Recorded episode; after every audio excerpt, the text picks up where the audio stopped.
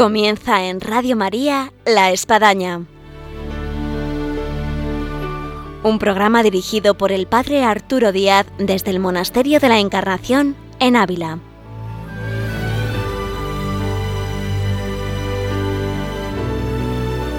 Hola, muy buenos días. Les habla el Padre Arturo Díaz y estamos de vuelta en nuestro programa de la Espadaña en esta mañana de viernes en la alegría de haber cumplido los 200 programas y tener hoy nuestro programa dedicado a la vida y obra de Santa Teresa con María Ángeles Álvarez, con la cual vamos a compartir este caminar de Santa Teresa de Jesús en la geografía española, fundando nuevos conventos, llevando adelante su obra y vamos a comentar también lo que ha supuesto los 200 programas, como también el tiempo de cuaresma que hemos iniciado. Todo esto y algo más en este programa que ahora iniciamos. Bienvenidos a La Espadaña.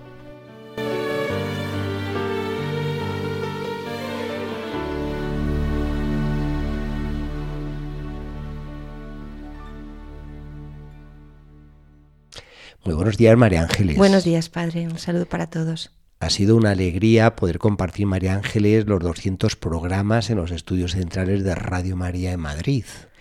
La verdad que sí, sobre todo porque eh, eh, siempre piensas que hay gente detrás de las ondas que te están oyendo, pero, pero cuando te llega su información, te llega su pensamiento, sus palabras, sus ánimos también, ¿no? Pues al final es un momento muy, muy especial.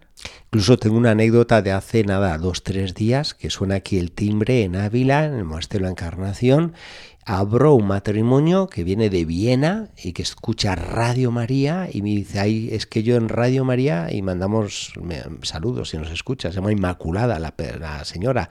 Dice, como no sé todavía bien alemán, me es un descanso poder escuchar español y máxime poder escuchar Radio María y escucharos con la espadaña.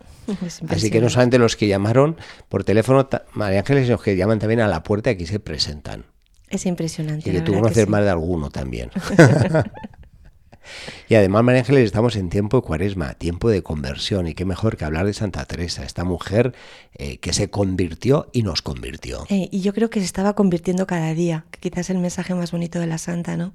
Una conversión continua del corazón a nuestro Señor Jesucristo y poner su vida a disposición de, Jesucristo, ¿no? De, lógicamente de todo su, su proceso de muerte y resurrección. Que es justo lo que el mensaje del Papa Francisco, en este mensaje cuaresmal de este año 2020, nos viene a trazar. Todo el tema de la conversión, que efectivamente, como bien dices, no es cuestión de un día, sino es cuestión de, un proceso, de un periodo, de un tiempo y de, estarse sacudiendo la modorra, como él dice ahí. Que yo, yo me he llegado a cuestionar cómo se puede traducir luego la modorra al inglés, al francés, al alemán y a tantas lenguas. Muy bien, María Ángeles, pues retomamos a Santa Teresa, que la teníamos en Segovia. Sí, bueno, en Segovia, que, estábamos contábamos que llegaban un montón de hermanas que habían salido eh, huyendo de Pastrana. Eh, habíamos dicho Después de la princesa Éboli. Sí, habíamos dicho un poco por deprisa, ¿no? Pero volvemos a recordar que cuando en el año 1573, el 29 de julio, había fallecido el príncipe don Rui Gómez de Silva, el marido, el esposo de la princesa de de Éboli, pues esta eh, pues determinó en ese mismo momento, el día del funeral, eh, pues llevar una vida de clausura y vestirse de monja y encerrarse dentro del convento eh, carmelita. Y ella, su madre y el servicio que, tenía. ¿no? Con lo cual todo esto pues supuso una verdadera invasión de, las, de la comunidad de esta señora con toda su manera de vivir palaciega y mundana, pues dentro de un reino de humildad, de sencillez y de silencio como, como son los conventos de, de Santa Teresa. Bueno, pues ya la santa empezó a ver que, que, aquello iba a ser imposible, porque, porque chocaban en, carácter. ¿no? Eh, una, una, de las señoras, la princesa de Éboli, hablaba pues, con lenguaje del mundo, y la otra señora, Teresa de Jesús, hablaba con lenguaje del alma, ¿no? con lenguaje de espiritualidad. Era realmente imposible que estos dos trenes que chocaban, porque a la, a la santa yo la considero un tren padre. Sí, sí, sí. Pero vamos. la, la princesa de Éboli tenía mucha fuerza y mucho poder, pero la santa tenía más. Un tren que hoy podríamos decir un ave. De manera que era, que era imposible. La pobre priora eh, pues le comentaba a la madre eh, pues todo su, su malestar, ¿no?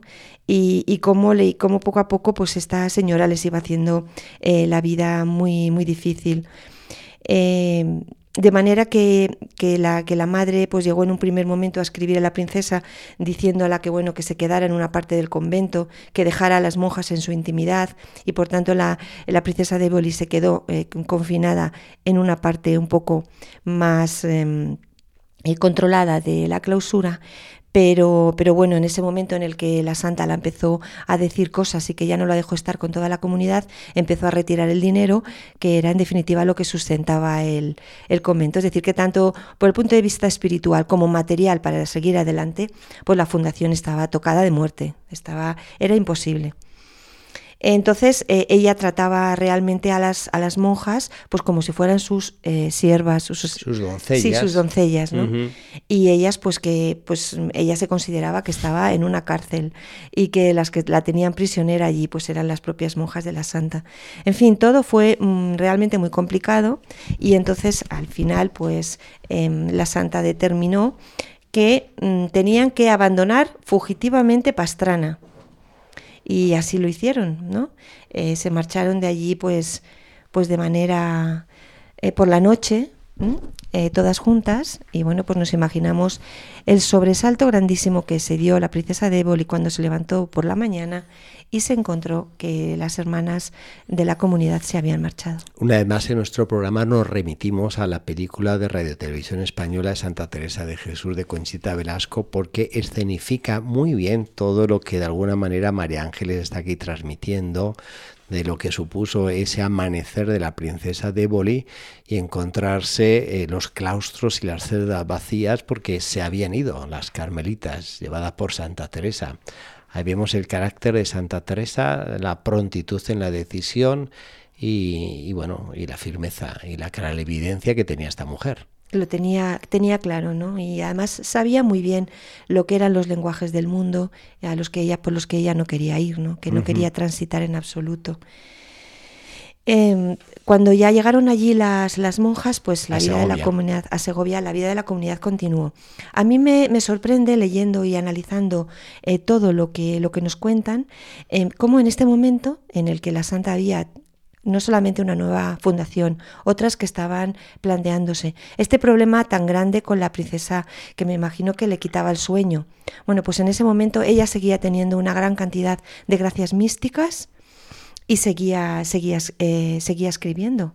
En este momento, eh, bueno, pues eh, el, uno de los confesores de las monjas, que era el dominico fray Diego de Yanguas, pues a, esta, a este le confió eh, pues el escrito de la meditación sobre los cantares en este momento. Eh, es un texto que vamos a hablar un poco sobre él porque realmente es muy interesante. ¿no? Es una meditación que hace la santa sobre el libro bíblico del Cantar de los Cantares. Una meditación eh, muy adelantada para la época, eh, máxima en una mujer y máxima también el libro de la Biblia, del Cantar de los Cantares, vamos.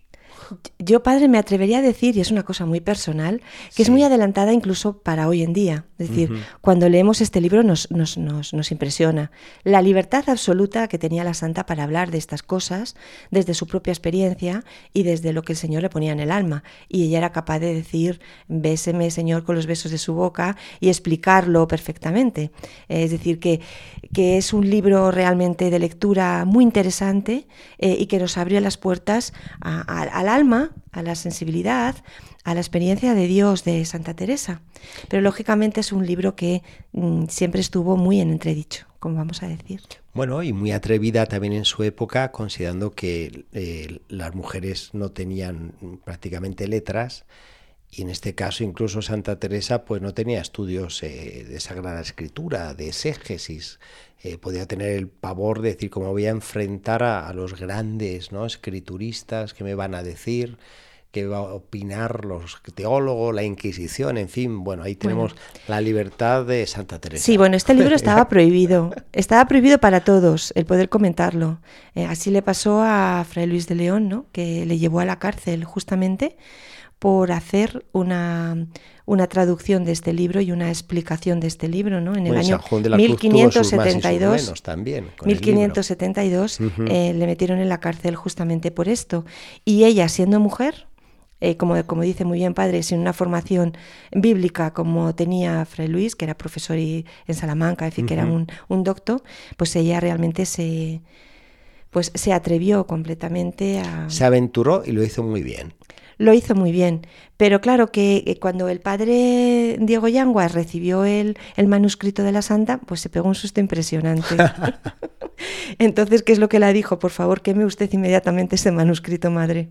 Quémelo, quémelo. Y entonces, eh, como se lo dijo en un momento en el que era en, en un acto de, de, de confesión, sí. ella lo quemó.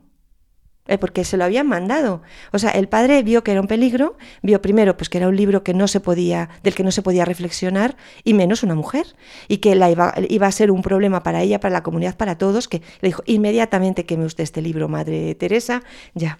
Entonces lo quemó. Entonces, ¿por qué lo, por qué lo conservamos? Es pues, que surge la pregunta a nuestros oyentes, bueno, ¿y cómo ha llegado nuestro tiempo? Porque ya sabemos lo que hacían las hijas de la santa y la santa. Cuando ella iba escribiendo, siempre había alguien que iba copiando. Y las copias ya estaban distribuidas por los carmelos. Es decir, el momento que la madre iba escribiendo algo, se iban copiando y se iban mandando. Era una manera. Son los copistas, cómo han salvado la cultura y la religión, ¿eh? Gracias a eso, pues se conserva este libro de la meditación de, de los cantares de la santa. Eh, y, lo, y, lo, tenemos, ¿no? Eh, pues por estas, por estas monjas que iban copiando y que iban mandando y que por tanto se ha ido por ahí conservando. Ahora, es para destacar, María Ángeles, también el sentido de obediencia a Santa Teresa, porque es heroico.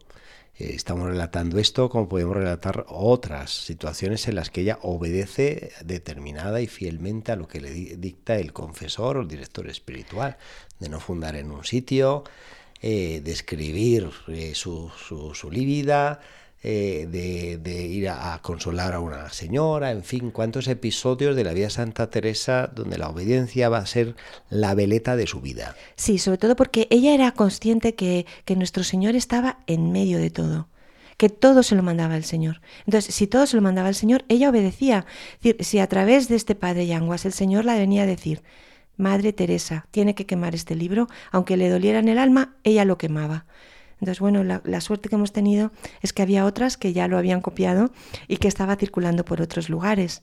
Una uh -huh. de estas copias le llegó eh, años más tarde al padre Jerónimo Gracián y, y, bueno, ya él se apresuró a, a editarlo en, en, Bélgica en el año 1611. Organizó el texto, rotuló los capítulos, que sabemos que la santa, ya lo hemos dicho en los otros libros, la santa no ponía capítulos, ¿no? La santa iba todo, todo recto, todo lo que le salía del alma, o sea, era un, como una especie de borbotón, ¿no? Completo de escritura, esos son los libros sí. de la santa. El padre Gracián lo organizó y, no, y pues puso una, una cantidad de notas marginales. Él diría, bueno, voy a ir explicando cosas que la madre Teresa no sabía sobre teología y sobre interpretación eh, bíblica. Viene Pero... a ser como hoy en día los editores, donde llegan los escritores, depositan ahí todo su talego de, de, hojas que quieren hacer un libro y bueno, el pobre tiene un trabajo a veces arduo, uh -huh. lo que supone poner en, en, pasta y en hojas eh, el trabajo pues también arduo de, del escritor.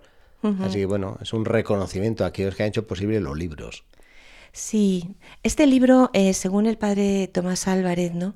pues es un escrito muy importante para la santa porque le sirvió a la santa para expresar eh, de manera literaria eh, todo su eh, pensamiento y vivencia de lo que es el símbolo esponsal del matrimonio espiritual. O sea, en este libro ella lo explica, es verdad que coge las palabras de, del cantar de los cantares, pero es su propia experiencia, ¿no? Uh -huh. Con lo cual, según el padre Tomás Álvarez, que le seguimos en muchas cosas, porque es un, un gran doctor en esto, es un libro importante para entender eh, este pensamiento y esta vivencia de la santa. Sí. Bueno, el Carmelo de Segovia pues se llenó de monjas que vinieron eh, con, con, dos mujeres segovianas, Ana de Jimena y María de Bracamonte, que fueron un poco las, las fundadoras.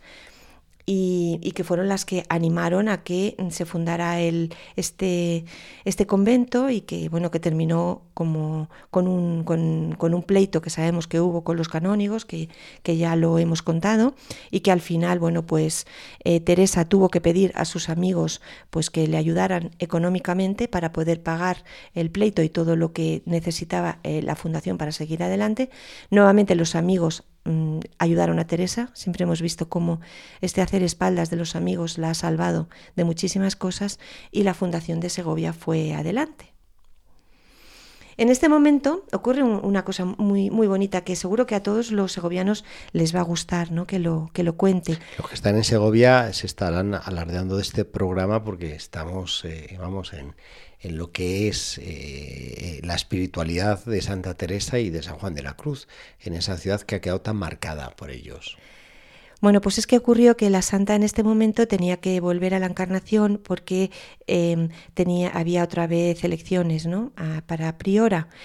Y, bueno, en el camino que iba para Ávila, iba con su sobrina Isabel de San Pablo y con otra monja, pues pararon en el convento de Santa Cruz de los Dominicos en la capilla de Santo Domingo, en la misma celda donde había vivido el santo, y se postró y se quedó en oración durante mucho rato.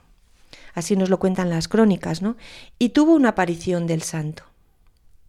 Así nos lo cuenta el padre Yanguas, que es al que, bueno, pues se lo debió de contar la santa y por tanto él así nos lo relata. Dice así: En entrando y poniéndose de rodillas, se le apareció Santo Domingo con mucho resplandor y entre otras palabras regaladas la dijo, la prometió de favorecerla mucho en las cosas que tocaban a sus conventos de descalzos y descalzas.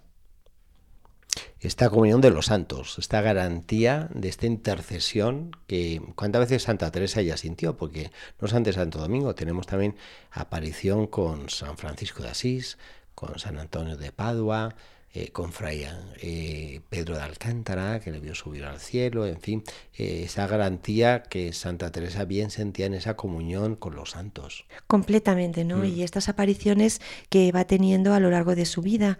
Y cómo después la confesó el padre Yanguas y después de comulgar, pues tuvo otra, otra, la continuación de esta aparición en el que ella veía que iba Cristo nuestro Señor a mano derecha y Santo Domingo a su izquierda bien acompañada. bueno, Santo Domingo de Guzmán pues es un santo en el que en Segovia se le tiene mucha devoción, ¿no? Porque sabemos que llegó en la Navidad del año 1218 a hospedarse en la casa de, de un señor llamado Gaspar Contreras, en la parroquia de San Juan de los Caballeros, y él pues se retiraba a orar en una cueva que era una pequeña oquedad que había a las orillas del río Eresma. Y allí, pues, él determinó construir este convento de Santa Cruz la Real. Lo que pasa que, bueno, con la desamortización en el año 1835, pues em, solo la cueva fue la que quedó al cuidado de los padres dominicos. Pues una lástima. Una vez más se ve lo que fue la desamortización, cómo nos despojó de monasterios, conventos y de relicarios. Sí, bueno, pero como aunque nos hayan mm, quitado muchas cosas materiales, este legado espiritual, por ejemplo, de la Santa y del propio y del propio Santo Domingo, no nos le pueden quitar, Padre. Ah, no, no, eso. Lo podemos leer, podemos seguir meditando con ellos. a Cristo no nos lo pueden quitar. No nos lo pueden quitar. Para todo y a estos santos y, y todo su mensaje tampoco. Y gobiernos, todo, todo. Bueno, la santa llegó a, llegó a la Encarnación y bueno, el provincial, eh, don Diego de Yepes, pues prohibía que se la volviera a elegir. Em, dijo que ya no, no podría ser, entonces se la asignó en la conventualidad de San José. Nos imaginamos la alegría grandísima del convento de San José, cuanto la madre pues volvía a ser priora. ¿no? Y esto va a ser todo un tema que bueno sería para, para otra vida y obra de Santa Teresa en la Espadaña, eh, lo que fue estas elecciones en la Encarnación, porque es que hubo monjas que votaban por Santa Teresa, incluso eh, llegó a salir Santa Teresa, pero consideraron que era nulo el voto dedicado a Santa Teresa y hasta incluso propugnaron una excomunión aquella que votara Santa Teresa, con lo cual también se demuestra María Ángeles como Santa Teresa que entró aquí, vamos a decir así, forzada e impuesta, esta mujer en tres años logró dar un cambio a la comunidad al punto que afectivamente las monjas que habían la encarnación la querían y la querían como priora en unas elecciones, vamos a decir en este caso, libres y lícitas. Sí, en este gran pueblo que era la encarnación. Pero lo que es curioso de este momento, padre, también, eh, que dicen las crónicas, es que la santa hizo campaña para la elección de doña Isabel Arias. Es decir, que hizo campaña electoral. Dijo, no, no, a mí no me vote hermana, vote a Isabel Arias, a mí no me vote hermana, pues más vote Isabel. de lo que estamos diciendo. Porque, porque al final ella era consciente de que no podía, además que tenía que seguir con toda su obra eh, en el ámbito de, los descalzos, ¿no? Y que bueno, que esta era una hermana que ella consideraba muy capaz para llevar adelante el priorato aquí. Bueno, pues al llegar a, Santa Teresa, a San José, eh, pues se, se encontró con, con, una mujer que estaba dando un poquito, eh, eh, como muchos sobresaltos, podemos decir. Podemos decir también un poquito la lata, que era lo que iba a decir yo. Estaba dando un poquito la lata, así en, términos como muy coloquiales en San José. Se llamaba Ana de San Pedro, eh, era hija de Lievin Wastel y Ana de Barbante. Eh, este matrimonio se habían casado en Flandes y eran pues de, de, un se había casado un abulense pues pues que se había casado allí y esta era una hija que había ido a vivir a Ávila.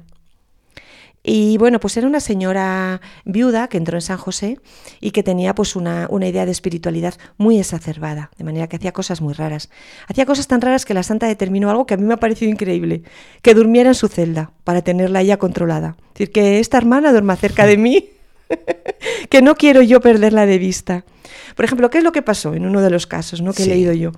Bueno, pues que, pues que un día eh, apalabró esta señora Ana con un albañil que cuando entrara eh, dentro del convento, porque tenían que levantar un, un, un, muro, pues que la diera un bofetón. Uh -huh. Lo tenía ya palabrado con este pobre señor. Entonces entraron las monjas y delante de todas el, el albañil la dio un bofetón de tal manera que la tiró al suelo. ¿No? Y claro, cuando, cuando la santa se enteró de estas cosas, dijo, bueno, no puede ser esto. ¿Qué es esta espiritualidad que tiene que ser a base de, de, poner a los demás en entredicho? ¿no? Eh, esto, esto no es, ¿no? Porque, porque ten, tenía que, que, explicar un poco de lo que, lo que se basaba realmente la, la vida conventual. Porque esta señora pensaba que, que tenía que, que mm, eh, hacer eh, muchas cosas de, de, sacrificios, no probaba la comida, apenas dormía y no salía de la oración. Eh, por eso la santa se la tomó cerca de su mano y dijo, de ninguna manera, esta hermana tiene que comer, esta hermana tiene que dormir y esta hermana tiene que estar tranquila a mi lado, ¿no? Bueno, esto nos da datos también, padre, de, lo difícil a veces que es llevar ¿no?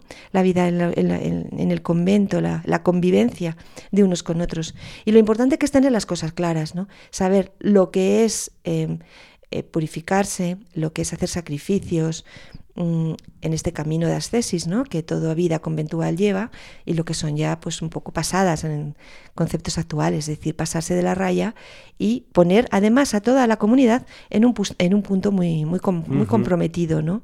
Eh, con esta hermana tan, tan peculiar. Y en este caso también María Ángeles, pues es destacable eh, Santa Teresa, la cercanía, eh, la presencia con todas sus hijas, al punto que como tú has hecho aquí de notar, el eh, pues a llevárselas a la propia celda y, y sí. dormir y compartir la celda eh, con quien sabemos que bueno pues había una serie de problemática. No y el intentar siempre reconducir a las personas uh -huh. no decir bueno usted señora no encaja aquí de ninguna manera váyase usted a su palacio porque aquí no encaja sino no. Mira hija eres hija ahora ya era señora pero ahora eres hija yo te voy a ayudar no sí en ese momento también ocurrió un, un caso, ¿no? Que eh, bueno, pues la llamaron de Valladolid para decir que, que la hermana María Bautista, eh, que era la priora, no quería volver a ser reelegida de ninguna manera.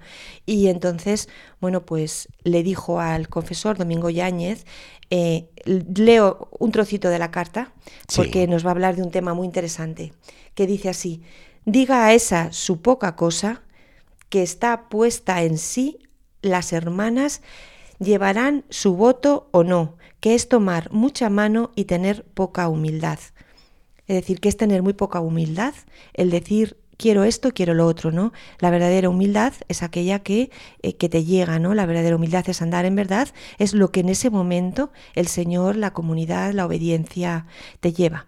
Esto nos lleva a un tema que vamos a tratar ya para el próximo programa, Padre, porque se nos está echando un poquillo el tiempo, el tiempo encima. encima que es un tema interesantísimo, ¿no? Así que la, dejamos la Santa... con, con, sabor a más a los oyentes y el deseo de volver a escuchar el programa de vida y obra. Sí, una, como si dijéramos una perla eh, de la espiritualidad eh, de la Santa Carmelita, ¿no? Que es el tema de la falsa humildad. Es decir, la falsa humildad, ¿no? Ese doble matiz que tiene la, la Santa, cómo nos lo explica, ¿no? Para que no caigamos en la falsa humildad algo en lo que podemos caer de manera muy sencilla, eh, sobre todo dentro de la, de la vida, de la vida espiritual, ¿no? de todos los que queremos llevar una vida dentro del camino de, de Jesús y, y, de la Iglesia. Pues ha quedado fantástico este programa, María Ángeles. ¿eh? Yo creo que nos tenemos que ir porque estamos en Cuaresma, que hemos inaugurado este tiempo rico de gracia y conversión el miércoles pasado con la imposición de ceniza eh, con algún mensaje cuaresmal. Y yo en base a lo que tú estás diciendo, pues yo tomo un punto de la carta del Papa Francisco en torno a la cuaresma que nos invita precisamente a compartir nuestra riqueza. Y aquí es un apelo a todos los que de alguna manera hemos tenido la gracia de poder abrazar la fe, de vivir nuestra fe, de cuánto tenemos para compartir. Que a veces pues caemos y no a veces, con mucha frecuencia, quedamos en la omisión de lo que podemos nosotros aportar, decir, eh, aconsejar. Y, la fe pues no, no es para encerrarse en el cuarto y vivirla en sí solo en la sacristía. Exactamente, ni, ni, como vamos a contar en el próximo programa, ni anclarnos en la falsa humildad, esa de decir, no es que yo no sé, es que yo no puedo, es que yo no soy nada, ¿quién soy yo para hablar? ¿Quién soy yo para decir? Bueno, pues está claro que, y más en estos tiempos, que diría la Santa, son tiempos recios, sí. en los que nos toca vivir hoy en día, lo son, Padre, dar por lo menos testimonio, ¿no? Sí, y, sí, y coger verdaderamente la humildad en lo que es, que es andar en verdad, y por tanto seguir adelante, dando testimonio de lo que vivimos, ni más ni menos. Muy bien, pues dejamos este consejo y este mensaje cuaresmal de, de, en estos tiempos pues poder compartir la riqueza de la fe con muchos otros, al estilo de Santa Teresa, sin tapujos. Para adelante. Con valentía y con determinada determinación. Muy bien, pues muchas gracias María Ángeles. Pues un saludo para todos. Pues un padre. gusto una vez más con María Ángeles Álvarez en nuestro programa La Espadaña en vida y obra de Santa Teresa y nos vamos ya, que el tiempo se nos va con este mensaje cuaresmal y la cita para el próximo viernes, Dios mediante, aquí en Radio María. Les esperamos.